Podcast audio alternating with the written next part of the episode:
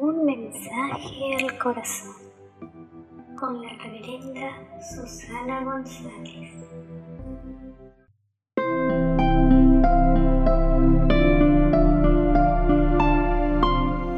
Muy buenos días, buenas tardes, buenas noches. Tengan todos ustedes, queridos hermanos, que nos están escuchando en este momento a través de YouTube, Facebook, o las diferentes plataformas de nuestra querida Iglesia Anglicana e Histórica del Perú.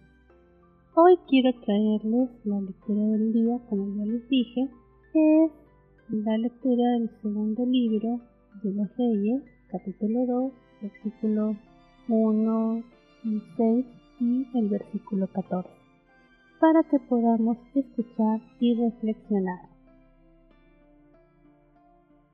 Cuando el Señor iba a arrebatar a Elías al cielo en un torbellino, Elías y Eliseo se marcharon de Gilgal y llegaron a Jericó.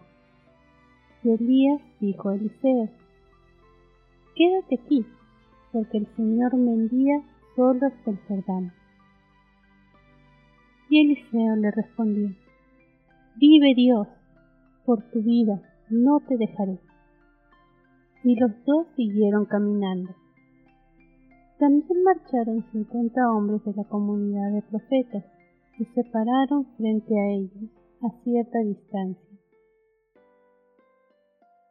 Los dos se detuvieron junto al Jordán y Elías cogió su manto, lo enrolló y golpeó el agua.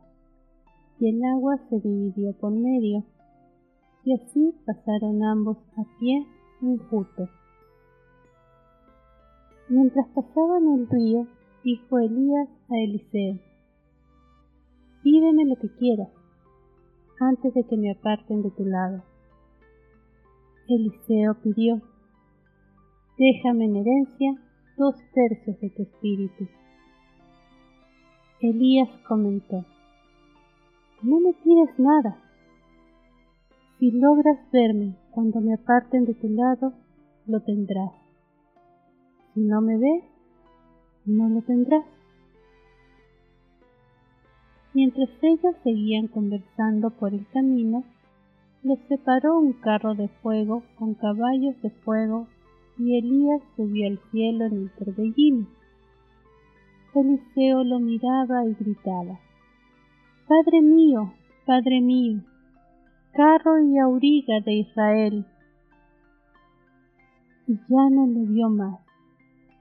Entonces agarró su túnica y la rasgó en dos. Luego recogió el manto que se le había caído a Elías.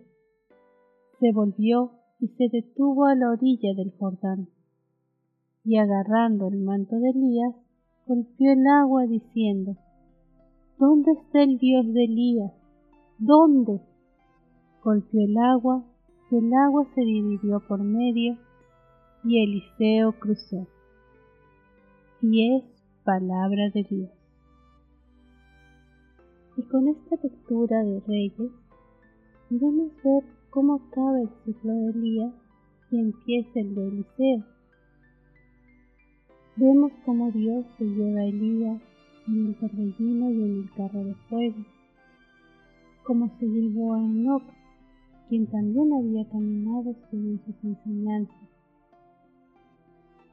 Pero la lectura de hoy nos quiere asegurar que Eliseo es el sucesor legítimo de Elías, con una serie de gestos simbólicos, como es el río Jordán, con el recuerdo de Josué y el pueblo que entra en la tierra prometida, el manto sobre el agua, el ver o no ver al profeta en su despedida, el carro de fuego, entre otros.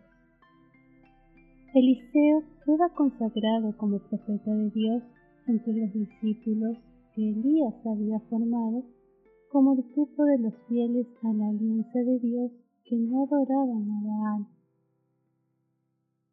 Y ahora, ¿se puede pedir lo que pide Eliseo?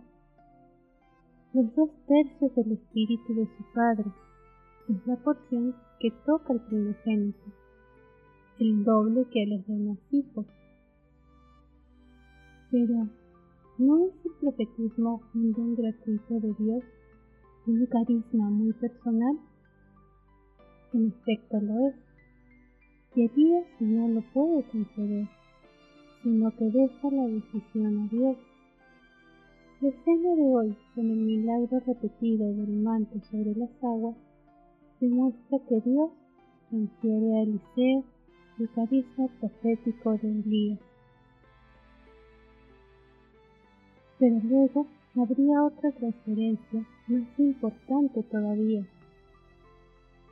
Como Elías hizo lo propio con Eliseo, así Jesús, antes de la ascensión, transmitió a la iglesia su espíritu, con la misión de evangelizar y guiar a toda la humanidad al reino. Ahí es donde entramos nosotros, como profetas de Jesús y de su buena noticia en el mundo de hoy.